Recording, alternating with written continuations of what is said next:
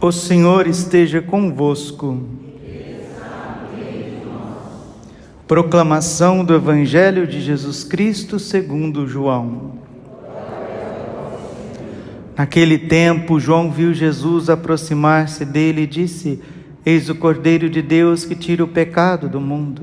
Dele é que eu disse: Depois de mim vem um homem que passou à minha frente, porque existia antes de mim. Também eu não o conhecia, mas se eu vim batizar com água, foi para que ele fosse manifestado a Israel. E João deu testemunho, dizendo: Eu vi o Espírito descer como uma pomba do céu e permanecer sobre ele.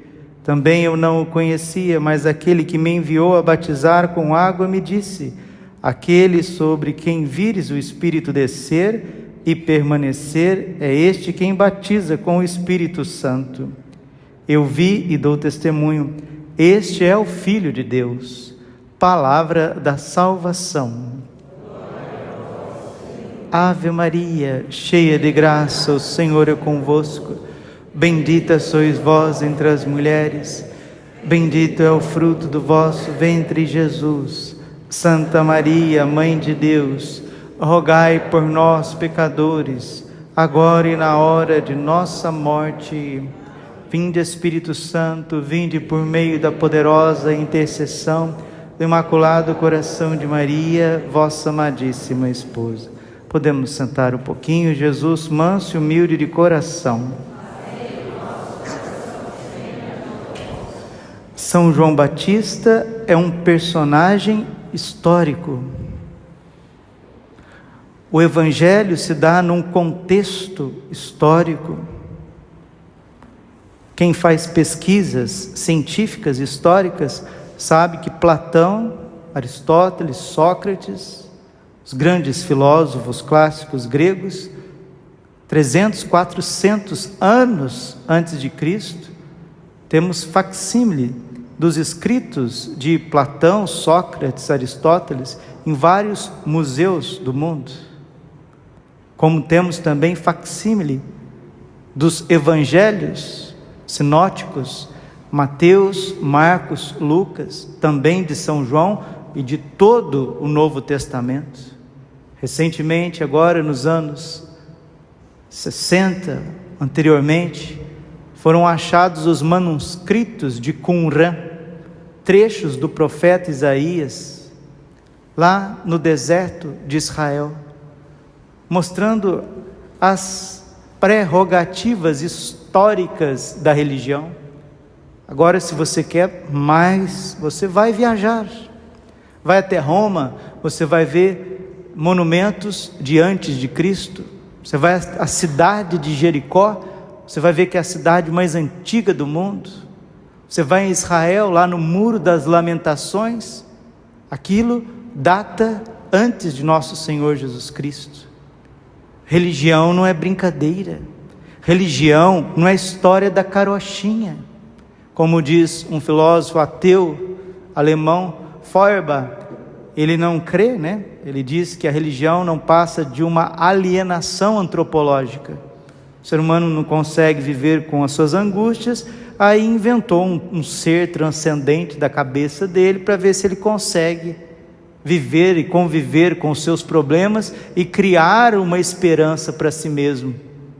Isso aí é o niilismo, é o existencialismo que leva ao ateísmo. E quando a pessoa perde a esperança de uma vida eterna, de uma intervenção divina no hoje da nossa história, ela começa a definhar. Aí vem os problemas existenciais, os flagelos sociais, como a droga, como a ideologia de gênero. A mulher não sabe que é mulher, o homem não sabe que é homem. Aí vai querer satisfazer-se nos prazeres, no materialismo, no consumismo, no imediatismo. E nós estamos mergulhados num tempo onde as pessoas estão adoecendo de tal forma como nós nunca vimos na história. Com o advento da internet, das mídias, das redes sociais, do aceleramento de informações, as pessoas não estão mais conseguindo processar tudo isso. E a gente está percebendo que nós estamos debaixo de um flagelo humano, talvez pior do que a peste negra. E a gente vai precisar conviver com isso e saber conviver com isso, senão nós vamos, desculpe, mas é a, a pura realidade, nós estaremos numa geração de zumbis, pessoas que não parecem gente, muito menos cristãos e muito menos, menos, menos, menos santos, muito menos. Porque onde deteriora o humano, ali não tem como o catolicismo brotar, crescer. Mas, Padre, há esperança? Sim, há esperança em Cristo Jesus. Eu vi de São João Batista e dou testemunho, ele é o Filho de Deus. Eu vi o Espírito Santo descer sobre ele e permanecer sobre ele. E Jesus está vivo. Jesus ressuscitou ao terceiro dia. Jesus, ele está vivo. Ele está presente na história e as portas do inferno, ou seja, as portas de toda desordem e inversão de valores, não prevalecerão sobre a igreja. E quando fala que não prevalecerão sobre a igreja, é que elas não prevalecerão sobre você. O mal não vai prevalecer sobre você, porque você é igreja, você é católico. Se você crer e for batizado, você vai ser salvo. Marcos 16, 15: Todo aquele que crer e for batizado, e viver na graça de Deus, debaixo da bondade de Deus, da misericórdia de Deus, vai ser salvo. Mas não é só salvo depois que morrer, não, é salvo agora, agora. Porque a morte antecipada é quando você perde o sentido da vida. E Jesus é o sentido quando São João, no seu Evangelho, capítulo 1, versículo 14, diz que o Logos se fez carne, o Verbo se fez carne, Logos em grego significa sentido. O sentido de tudo se fez carne, se fez criança, para te abraçar, para te perdoar, para te compreender, para te instruir, para te alimentar. Esta criança que vai ser apresentada no templo, ela se deu totalmente a nós por amor, no madeiro da cruz, derramando o seu sangue para purificar mil mundos, mil universos. Santo Tomás de Aquino, ele enfatiza que uma gota do preciosíssimo sangue de Cristo é capaz de redimir mil universos. Uma gota, uma gota do preciosíssimo sangue de Jesus.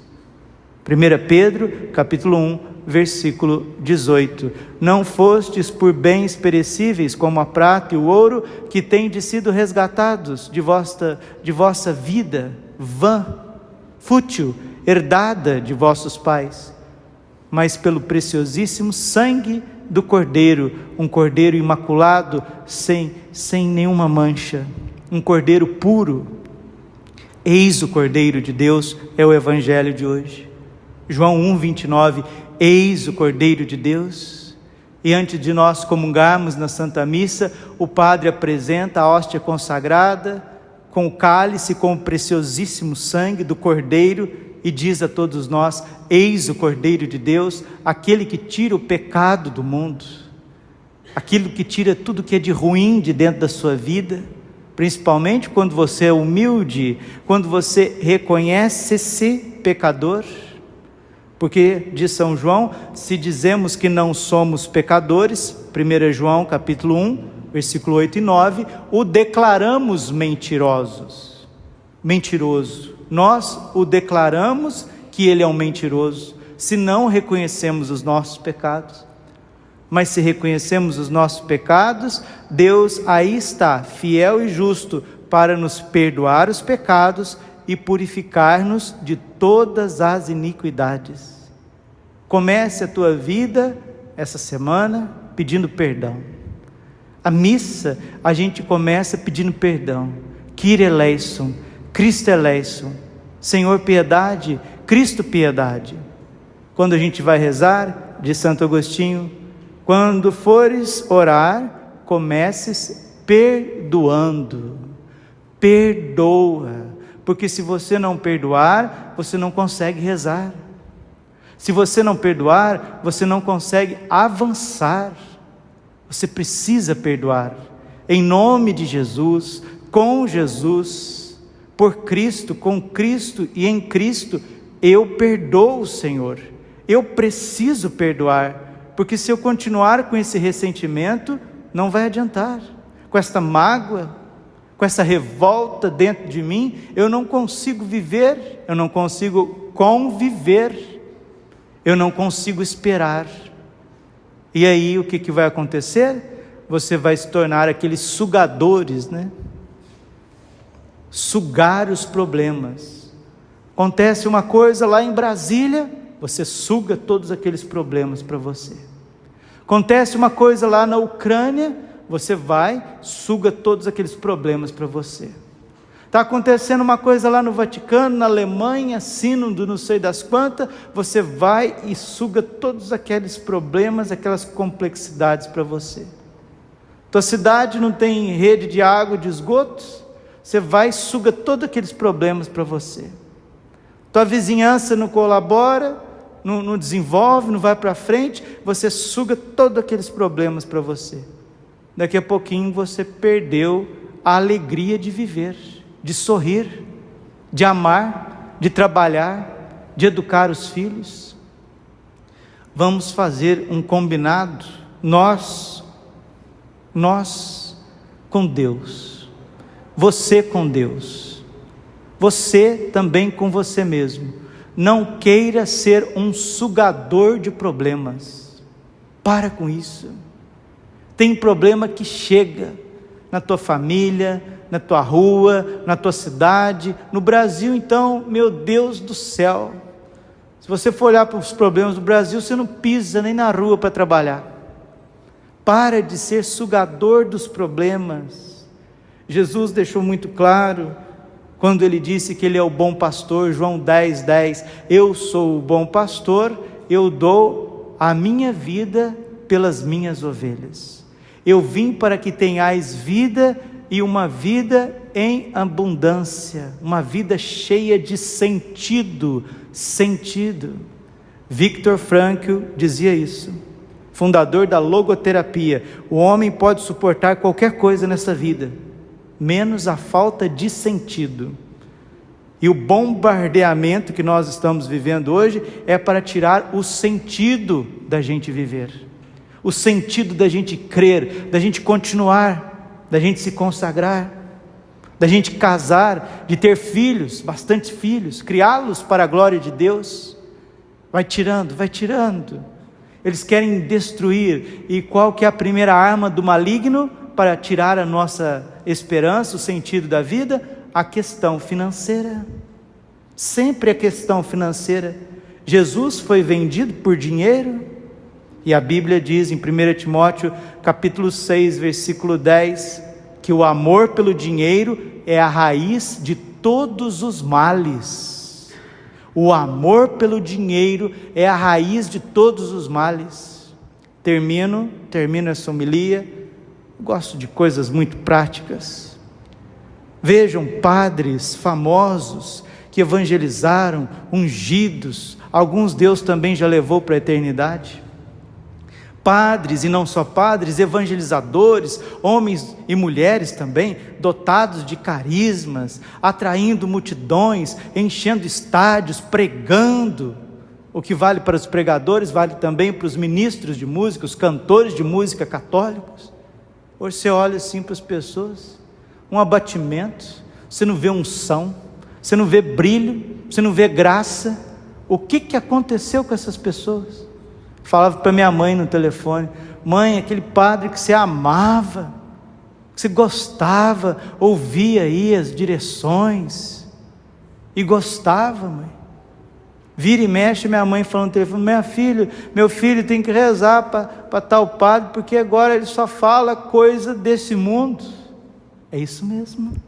Perdeu a esperança, está perdendo a esperança, e sabe quando um padre começa só a falar de problemas humanos e psicológicos e etc., é porque ele está voltado a si mesmo. Não é difícil você estar dentro da casa com Jesus, lá dentro, lá dentro e voltado para si mesmo. Quer ver? Betânia, Lucas 10, 42.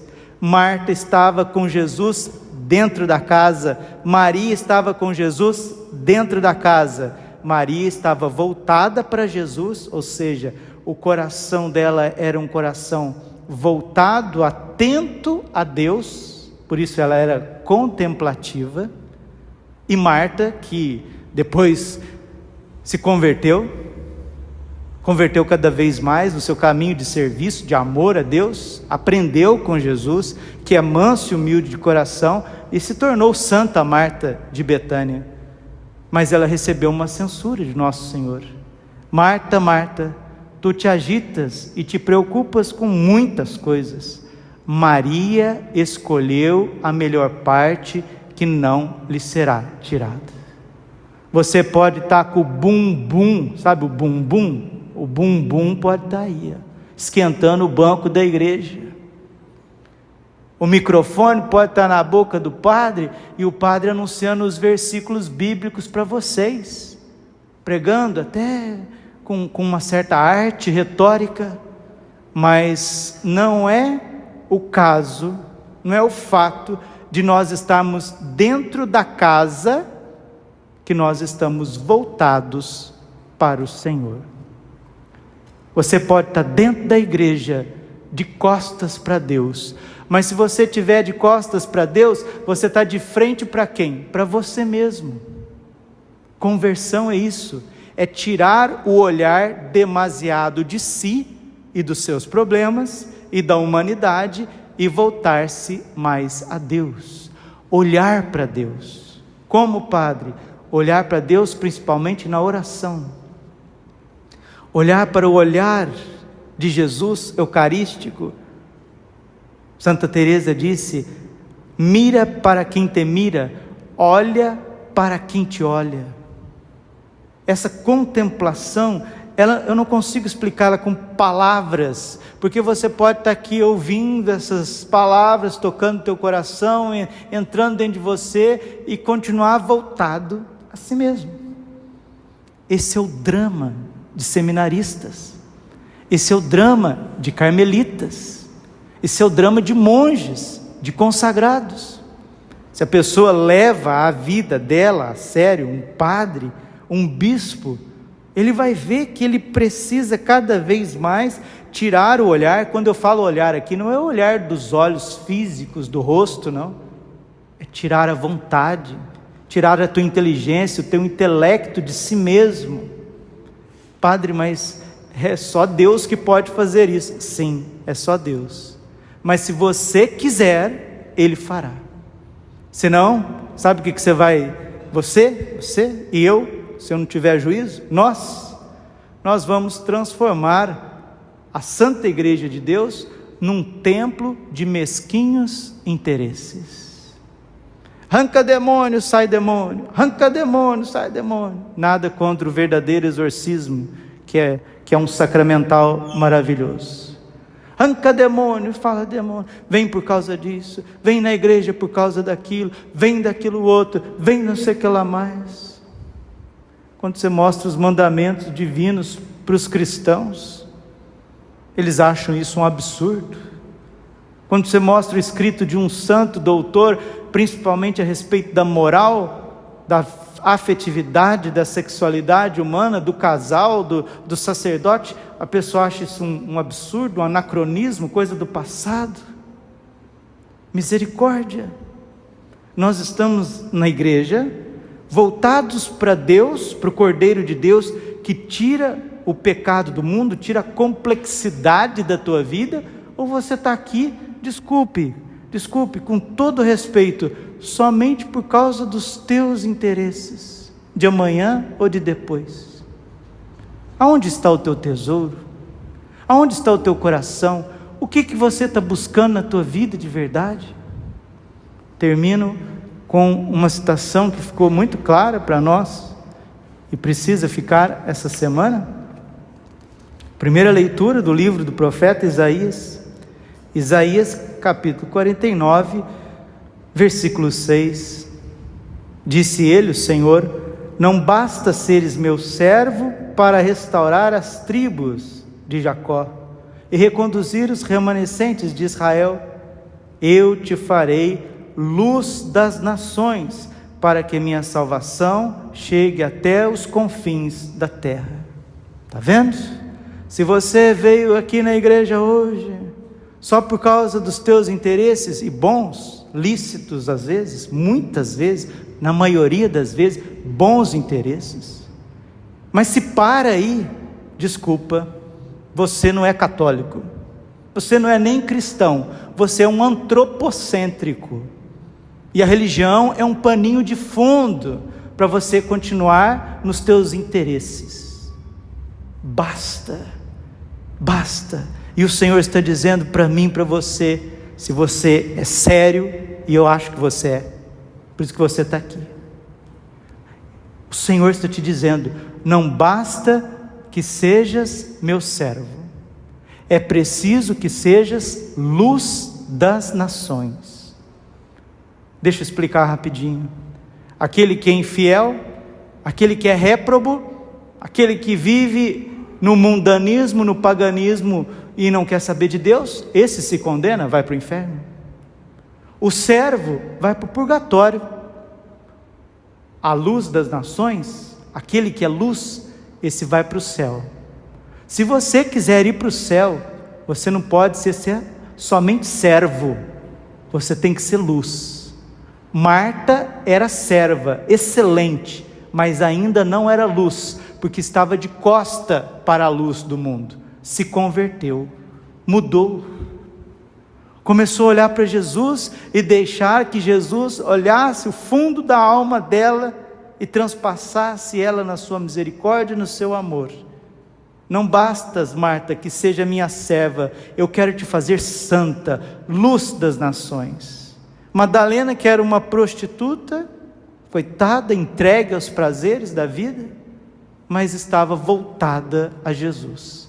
O coração dela tinha um único tesouro, nosso Senhor Jesus Cristo, e Jesus santificou ela fulminantemente, e depois ela viveu uma vida de penitência.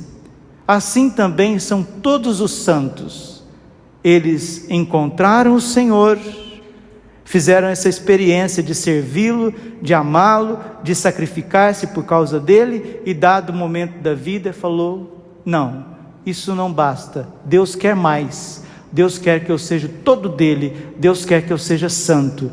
Então, num ato de abandono, numa entrega da própria vontade, da própria vida, abaixou, baixou a guarda, abaixou as resistências, abriu as portas, o Senhor entrou e santificou.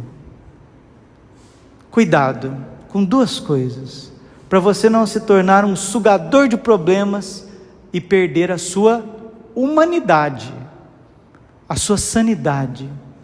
E cuidado para que você não seja um católico um cristão dentro da casa, cheio de interesses, e você vai perder a luz da santidade.